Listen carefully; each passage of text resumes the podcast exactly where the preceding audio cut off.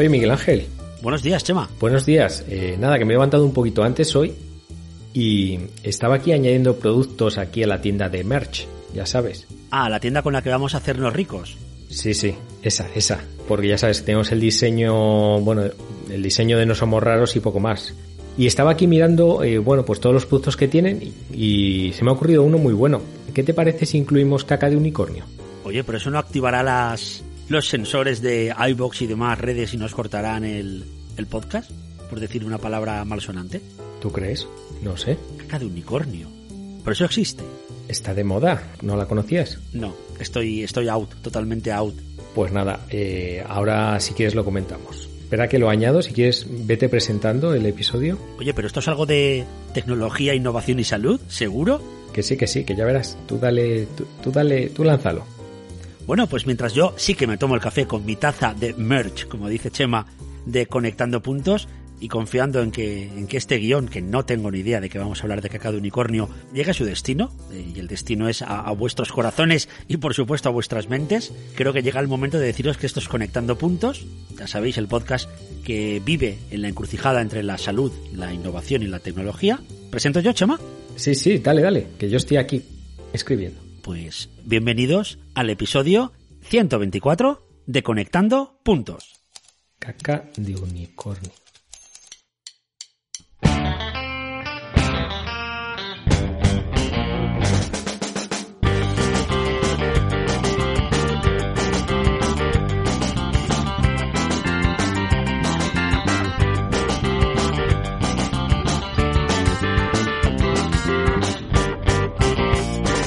Pues sí, bienvenidos al episodio 124. Vivimos casi al, al filo, ¿eh? Casi al filo con, con, estos temas que estamos lanzando ahora. Es un cambio de estrategia, supongo, en la temática del podcast. Sí, eh, bueno, hemos visto que básicamente, pues con este tipo de cosas subimos mucho de suscriptores. Y bueno, pues nada, nos debemos a la audiencia, esto es así, Miguel Ángel. Pues sí. Oye, qué alegría llegar al 124 y seguir aquí, ¿eh? Pues sí, la verdad es que estábamos comentando antes, ¿eh? que llevamos ya una temporadita juntos haciendo podcast. En nuestro caso, podcast, pero, pero sí. Semana tras semana y, y a tope. Que por cierto, hay que decirlo todo, Chema estaba escribiendo en el guion lo de la caca de unicornio y es que es el título de un artículo que aparece indexado en PubMed. Y eso me da cierta tranquilidad. Hombre, nosotros ya sabes que salirnos de la ciencia no nos vamos a salir, Miguel Ángel. Claro. En este caso, si hasta la FDA está en ello, pues nosotros quiénes somos para no incluirlo en el podcast. Caminando por el lado oscuro de la ciencia casi, o el lado con niebla, ¿no? Podríamos decir. A ver, la FDA, que es el organismo regulador de medicamentos y tecnología sanitaria en el ámbito de los Estados Unidos, se dedica a revisar, iba a decir año tras año, pero no, día a día, si los productos que se venden en, en, Estados Unidos son defectuosos, engañosos o no cumplen con los criterios mínimos para su venta y comercialización. Por ejemplo, que necesiten estar revisados y, y autorizados por la FDA y no lo estén. Así que a modo de ejemplo, entre marzo y julio de 2020 la FDA emitió más de 3.000 cartas de advertencia, las warning letters famosas. Warning letter. Sí, al final estas warning letters, que no dejan de ser un, bueno, pues un documento, un registro público, que al final identifica eh, quién es el infractor, por ejemplo, el fabricante del producto, la infracción que ha cometido y cuáles son los requisitos y plazos que tiene pues para corregir esos, esos fallos, ¿no?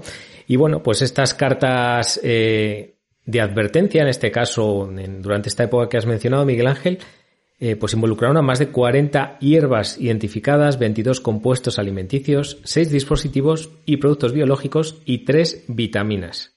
Ah, vitaminas también. Todo ello dentro no de las 3.000 cartas, sino de las prácticamente 100 cartas que se centraron en medicamentos, dispositivos, productos biológicos y suplementos relacionados con COVID-19. Es decir, prácticamente 100 advertencias a fabricantes y demás de, oye, está pendiendo algo que no, que no, que no hace nada. Sí. O que es casi engañoso para el consumidor final. Y aquí es donde llega nuestro nudo en clave o asunto de la historia. Y es que, eh, bueno, se han juntado dos cosas que nos han llamado poderosamente la atención. Pues entre todos estos productos que denuncia la FDA, pues hay uno que destaca por sí solo. Espera, el gel, el gel nasal. No, No. no, no. Venga, te doy otra oportunidad.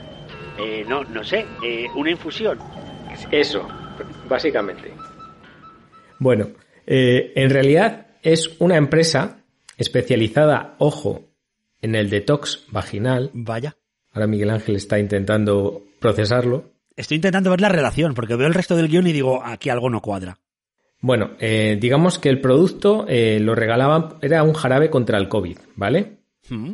Era un jarabe contra el COVID llamado COVID-6, que no sé muy bien qué tendrá que ver con el de tos vaginal. Yo creo que es una empresa muy diversificada y al final, bueno, pues tiene distintos productos.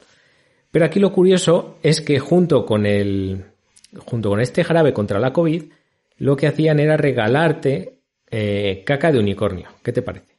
Pero la caca de unicornio, ¿han encontrado un unicornio de verdad?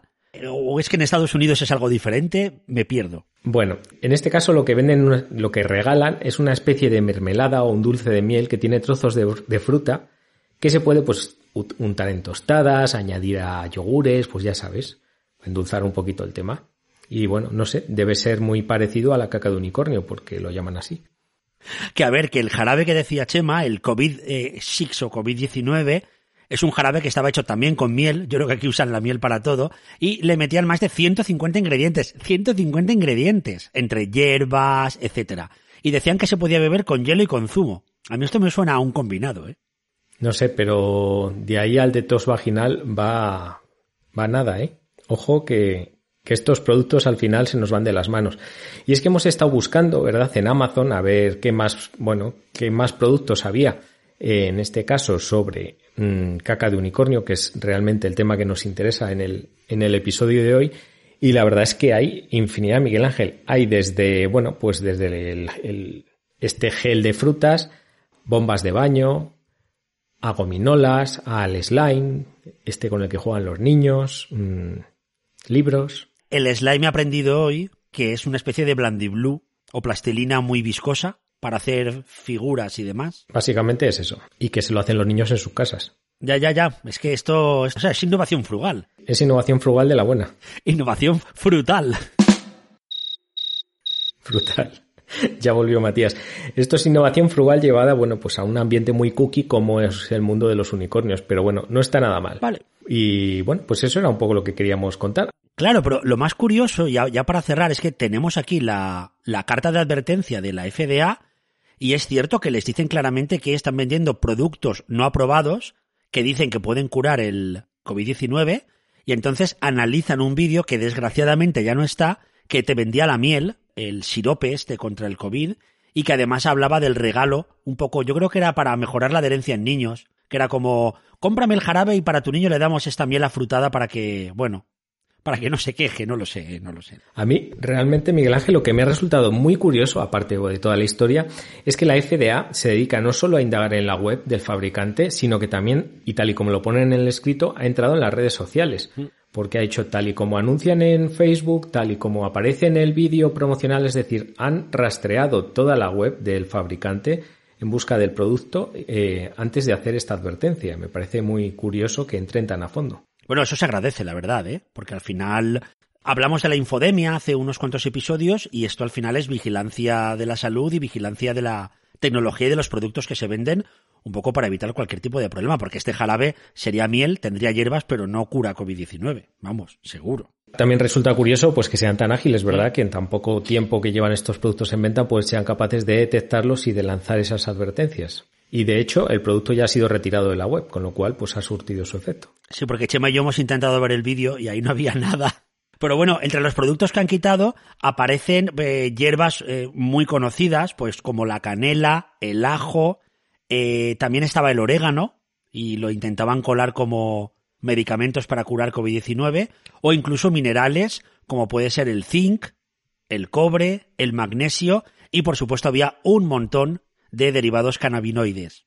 Bueno, pues no sé si realmente te curará la COVID, pero lo que, es, lo que sí puede ser es que acabes eh, pasando la noche en el servicio de urgencias. Sí, seguro. Y te lo agradezco, Chema, porque si hablamos de urgencias hospitalarias, es que esta semana se ha publicado, atentos, el Manual de Buenas Prácticas de Humanización en los Servicios de Urgencias Hospitalarias y lleva la firma del proyecto UCI y del proyecto Urgencias, ambos con H, que buscan, ya sabéis, que la humanización en primer caso de las UCIs y en el segundo caso de las urgencias hospitalarias. Es un documento con 169 buenas prácticas que se estructuran en siete líneas estratégicas que vamos a comentar muy por encima, pero vamos a comentarlas, ¿no, Chema? Sí, porque al final, bueno, se trata de un documento, como has dicho Miguel Ángel, que por cierto está eh, disponible de forma gratuita dentro de su página web y os dejaremos los enlaces en las notas del programa. Y bueno, pues como dicen ellos, al final es una hoja de ruta para, bueno, facilitar ese proceso de humanización de las urgencias hospitalarias y que sea un punto de encuentro, pues para esa formación o las, toda la investigación y difusión de la humanización que están haciendo desde, desde el proyecto. Y luego para que si alguien quiere ir más allá, pues bueno, pues ponen en, o poner en marcha pues un proceso de certificación como el que tienen ellos junto con AENOR, ¿no? Con lo cual, pues bueno, es bastante interesante. Como has dicho Miguel Ángel, siete, siete líneas estratégicas. Básicamente, pues si quieres comentamos algunas de ellas. En la primera de ellas, por ejemplo, habla de los servicios de urgencias hospitalarias con flexibilización en el acompañamiento, presencia y participación de las personas cuidadoras y familiares, bueno, pues en toda la parte de cuidados que de hecho esto era uno de los ejes importantísimos del proyecto UCI en las unidades de cuidados intensivos, todo lo que implica al acompañamiento, a las visitas, a la presencia y participación en algunos procedimientos en los que se puede y también a la accesibilidad de las, de las personas. Otra línea estratégica muy importante es la de la comunicación, comunicación del equipo, dentro del equipo y también comunicación con los pacientes, es decir, una línea centrada en comunicación que ya sabéis que es otra de las herramientas esenciales dentro del mundo sanitario, así como la del bienestar del paciente que incluye un montón de elementos como son desde un bienestar físico, lógicamente, otro psicológico y espiritual, la promoción de la autonomía del paciente y el bienestar ambiental y descanso nocturno, como era aquella, aquel movimiento que surgió en, en España Sí, el de Sueñón. Sueñón. Pues sí, la verdad es que esas líneas eh, son fundamentales y bueno, son muchas de las que han impulsado ellos desde el proyecto UCI. Y luego tenemos la parte de cuidados al profesional, parte fundamental y que no nos podemos olvidar porque si los profesionales no están cuidados, pues es muy difícil que ellos puedan eh, cuidar de sus pacientes, ¿no? Y ahí habla, bueno, pues de cosas como el síndrome del desgaste profesional, eh, sensibilización, prevención de, bueno, del, burnout, promoción del bienestar y bueno, pues manejo de situaciones conflictivas en servicios de urgencia hospitalarias, que, también es muy importante. Toca también eh, toda la parte de pacientes vulnerables, pues eh, identificación de pacientes con patología específica y pacientes vulnerables, abordaje de la violencia de género, malos tratos, que son también eh, cuestiones más importantes, muy importantes. Y ya en la línea 6, cuidados al final de la vida, que incluye desde los protocolos, acompañamiento, el soporte según escala de valores de los pacientes al final de la vida, todo el tema de registro de voluntades vitales y voluntades anticipadas, ya sabéis, esencial tanto en UCI como en urgencias, y acabamos con algo también que creo que, es uno de los estandartes del proyecto UCI, que es la infraestructura humanizada. Desde cambios en las infraestructuras para mejorar la privacidad e intimidad del paciente, el confort para paciente, cuidadores y familiares, y también el confort y funcionalidad en el área de asistencia y cuidados y también en el área administrativa. Y acaban con una que me llama mucho la atención, que es la distracción del paciente. Mm, curioso e interesante también. Pues nada, habrá que leerse a fondo el libro. La verdad es que lo hemos descargado, lo hemos ojeado y nos, ha parecido muy, muy interesante tanto el libro como los autores que están detrás, bueno, pues que no dejan de ser profesionales, muchos de ellos del equipo eh, habitual de, Humaniza la UCI y bueno, pues otros también especializados en servicios de urgencia que bueno, pues le dan ese, esa, esa, orientación y esa especialización de, en este caso, de esas líneas de, del proyecto. Descargadlo, echarle un vistacillo y bueno, pues ojalá muchos servicios de urgencia empiecen a aplicar estas líneas estratégicas. Sí, porque al final ya no solamente un cambio centrado en la aplicación de un checklist y demás, sino un cambio cultural, porque no olvidemos que detrás de todo esto están las personas y las relaciones entre las personas. Y no solo en el ámbito de la humanización, sino también en el ámbito de la tecnología y de la inteligencia artificial, que es tan importante la tecnología como las personas, ¿verdad, Chema? Pues eso dicen, pero te ha quedado una entrada magnífica, Miguel Ángel, porque además es que la noticia que vamos a tocar es que, madre mía, la, la, la encontró Miguel Ángel, ahora nos dirá dónde, cuándo y cómo, pero en realidad es que nos ha encantado los dos, pues eso, por todos esos enfoques y cómo integra muy bien toda la parte de tecnología, de personas, de cambio social, organizativo. ¿Qué más, Miguel Ángel? Bueno, afecta todo esto, porque al final, eh, siempre lo decimos en el podcast, que detrás de toda herramienta tecnológica, de, cualquier tipo, desde un sistema de información eh, sanitario, desde una herramienta, desde un smartwatch, desde el uso de una nueva escala tecnológica en un hospital, etcétera, siempre están las personas detrás. Esto yo creo que tanto Chema como yo, como un montón de gente, nos hemos cansado de decirlo mil veces. ¿Qué ocurre? Que si te centras solamente cuando se pone en marcha este proyecto o este producto o esta tecnología en la parte puramente tecnológica y te dejas a un lado toda la parte de cómo se adapta a las personas, puede que fracases. Así de sencillo. Y es que es básicamente de lo que va, de lo que va esta noticia, porque hemos hablado de tecnologías, hablamos de personas, Pero ¿qué pasa cuando, como ha dicho Miguel Ángel, quieres implantar, pues a lo mejor en un servicio, pues una herramienta tecnológica, bueno, pues que implica tanto a los profesionales como a los pacientes, como al propio sistema organizativo de, del hospital en este caso, ¿no? Y es lo que ha pasado, ¿verdad? En este caso, en Estados Unidos, en un departamento de urgencias del sistema sanitario de la Universidad de Duke. Y bueno, pues cuéntanoslo, ya que nos lo has traído tú, Miguel Ángel, ponnos en antecedentes. Bueno, esto aparece en la revista, en una web, revista, eh, fíjate, en la revista eh, Technology Review, que es la revista del MIT, que tenemos una edición en castellano muy bien hecha, muy cuidada. Esta revista tuvo hace mucho tiempo una portada en la que salía Buzz Aldrin, uno de los astronautas que fue a la Luna, y en la portada ponía, me prometisteis colonias en Marte, pero solo me habéis dado Facebook. No sé si te suena esta portada, pero era mítica, mítica de masa, y salía el hombre ya mayor como diciendo, con todo lo que hicimos hace ¿cuánto? Eh, más de 50 años yendo a la luna y aquí lo que habéis hecho es crear Facebook y poco más. Pero bueno, eh, en parte tienes razón, pero también toda la tecnología social tiene una importancia muy, muy elevada en, en nuestro entorno. Pues dentro del Technology Review se publica este artículo y es, como bien cuentas, una herramienta de Machine Learning que se llama Sepsis Watch y que está destinada a ayudar a los médicos a detectar desde el principio la sepsis en el sistema sanitario de la Universidad de Duke. Además, el tema de la sepsis es muy importante y es uno de los desarrollos en inteligencia artificial bueno, que, que, más prometen o que incluso más impacto están teniendo, ¿no? Porque sí que es verdad que la sepsis es muy tiempo dependiente, es decir, si tú eres capaz de detectarla al inicio, pues es, es mucho más fácil que, eh, bueno, pues las personas puedan salir adelante. Además, estamos hablando de bueno, de un proceso de una enfermedad que se lleva por delante pues prácticamente a la mitad de los, de los pacientes que la, que la sufren, con lo cual es fundamental, como digo, pues estar, eh, adelantarse, ¿no? Y aquí es donde la inteligencia artificial, y en este caso a través de esta herramienta que han puesto en marcha, pues lo que hace básicamente es detectar una serie de, bueno, pues de marcadores o de, de detección temprana, de tal manera que son capaces desde un momento en el que el profesional no se da cuenta, porque son pues son una serie de signos, síntomas que, el Machine Learning es capaz de analizar, eh, son capaces de detectar esas primeras fases el, que ese paciente pues, tiene una probabilidad eh, media o alta de, iniciar una, una, sepsis o de empeorar. Y bueno, pues en este caso, ahí es donde podemos actuar los humanos, ¿no? Una vez que ya la máquina ha sido capaz de eh, detectar esa, ese, ese riesgo. Y a ver, vamos a hacer una aclaración, porque seguramente si sois conectantes o si no lo sois y habéis llegado de repente aquí vais a pensar, bueno, estas herramientas que les pones unas variables y que utilizan datos del paciente y que te, te hacen una predicción de cómo va a empeorar o no este paciente en materia de, en este caso, sepsis, ya es algo bastante visto. Es algo bastante visto y además es algo bastante implantado. Pero ¿qué ocurre? Que esta es de las pocas veces que un proyecto de esta envergadura que ya lleva unos cuantos años eh, mostrando su efectividad y funcionando a pleno rendimiento como herramienta de apoyo a la toma de decisiones en el sistema sanitario de la Universidad de Duke, es de los pocos que ha sido analizado desde una perspectiva no tecnológica, sino social. El titular del artículo yo creo que lo, que lo resume muy bien. Creo que lo, lo tienes delante, Chema. Eh, sí. La inteligencia artificial que salvó vidas y destrozó la jerarquía de un hospital.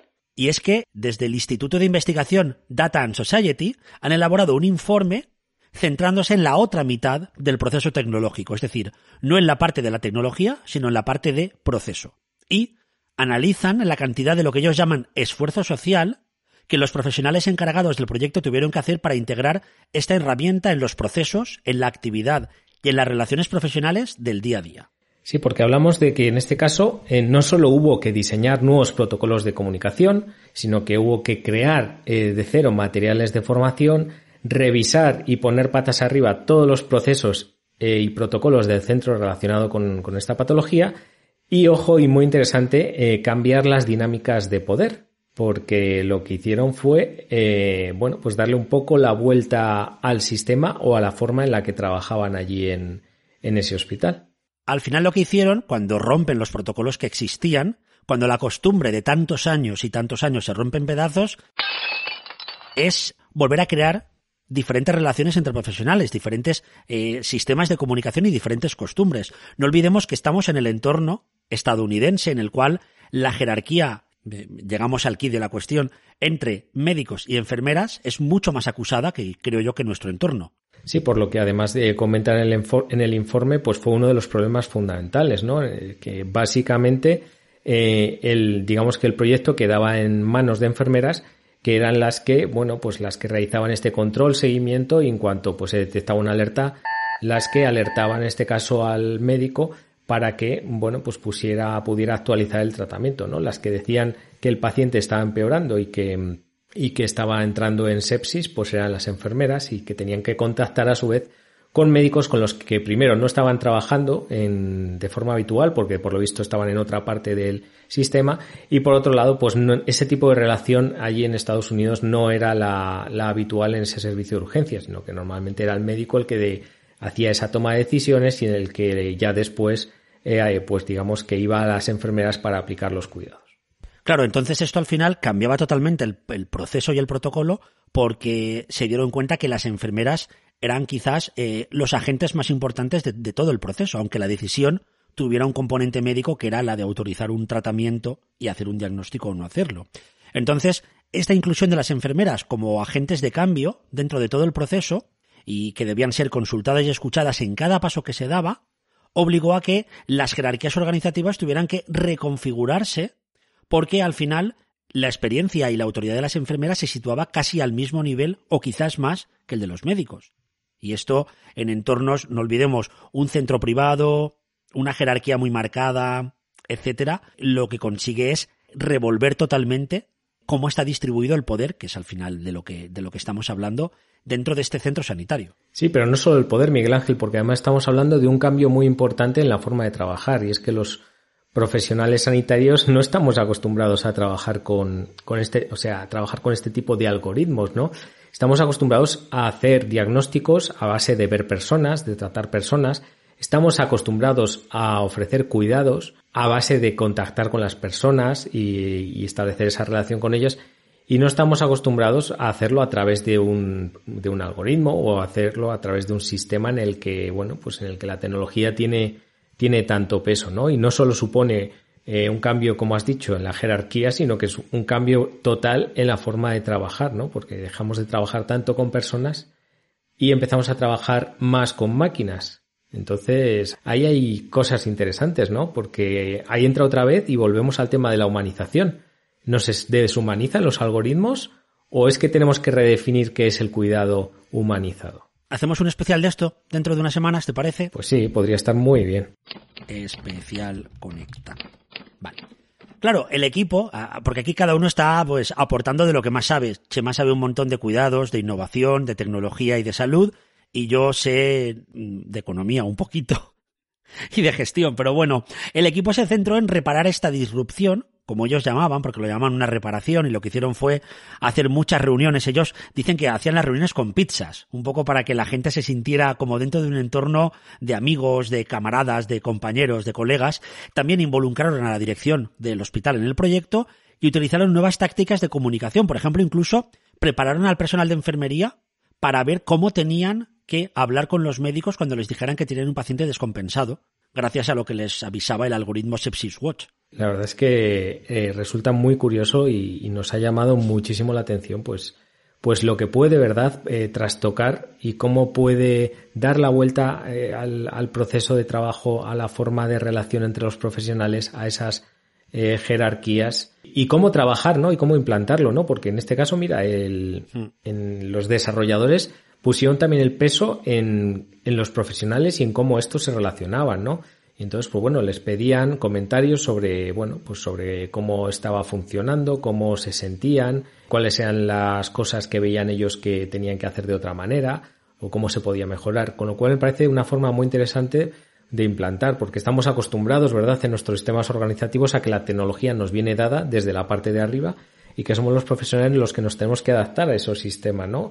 Y poder involucrar a, a los profesionales, en este caso no se ha podido involucrar tanto al paciente, pero en otros casos sí, poder involucrar en el diseño y en el desarrollo a los propios profesionales yo creo que es fundamental y es un factor crítico de éxito en, en, este tipo de implantación. Y además, una de las autoras del proyecto lo que comentaba es que la misma tecnología no funciona de la misma forma en todas las organizaciones en las que se pone en marcha, ya que como su integración dentro de esas relaciones de poder, esos protocolos y esos procesos, depende de cómo se trabaja localmente en cada centro, hay que centrarse mucho en esa implementación local para adaptar la tecnología, la misma tecnología, a la realidad de cada centro. Y que quizás ese análisis social que aquí se ha realizado a posteriori, debería realizarse de forma previa para ver exactamente cuáles deberían ser los determinantes para el éxito y así además evitar las barreras y los obstáculos para que la implementación sea pues un éxito y al final se consiga lo importante, la base de todo esto, que es mejorar la salud de los pacientes, en este caso ingresados. La verdad es que me parece súper interesante este tema y bueno, pues en un país en el que estamos tan acostumbrados, ¿verdad?, al desarrollo de proyectos piloto, pues bueno, no estaría mal,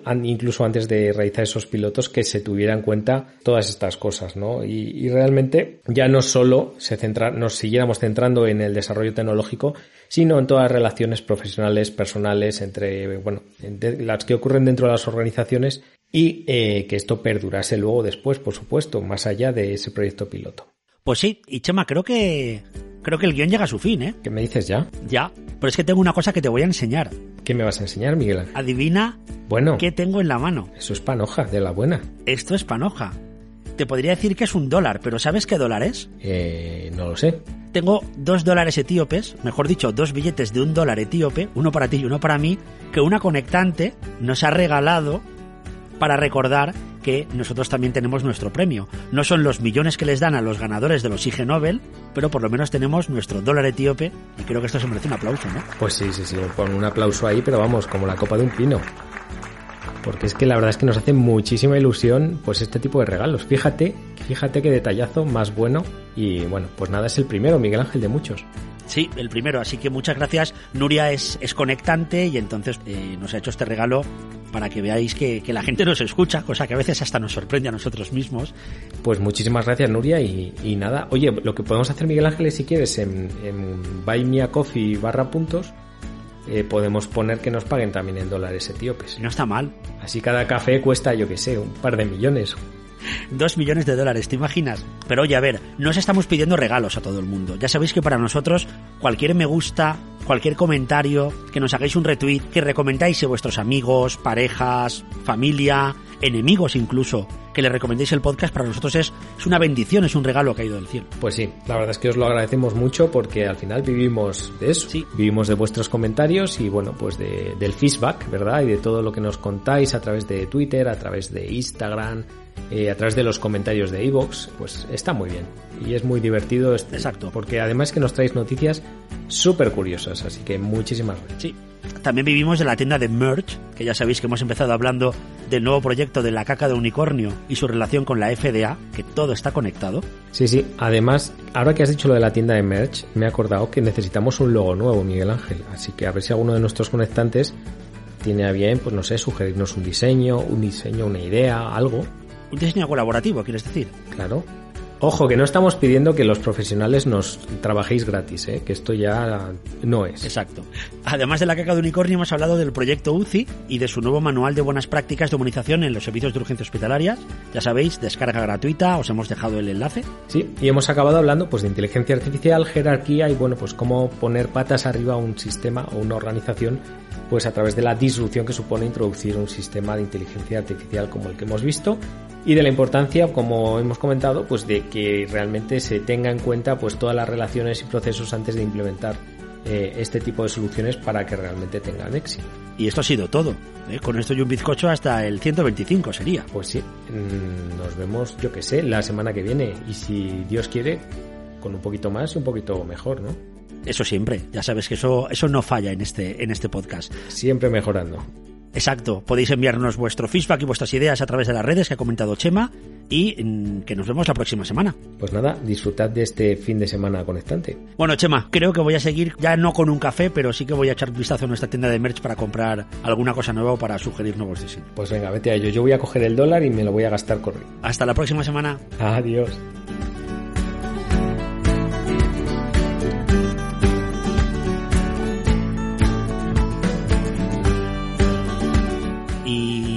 no sé qué decir. pues nada, es que ya llevamos dos horas despidiendo.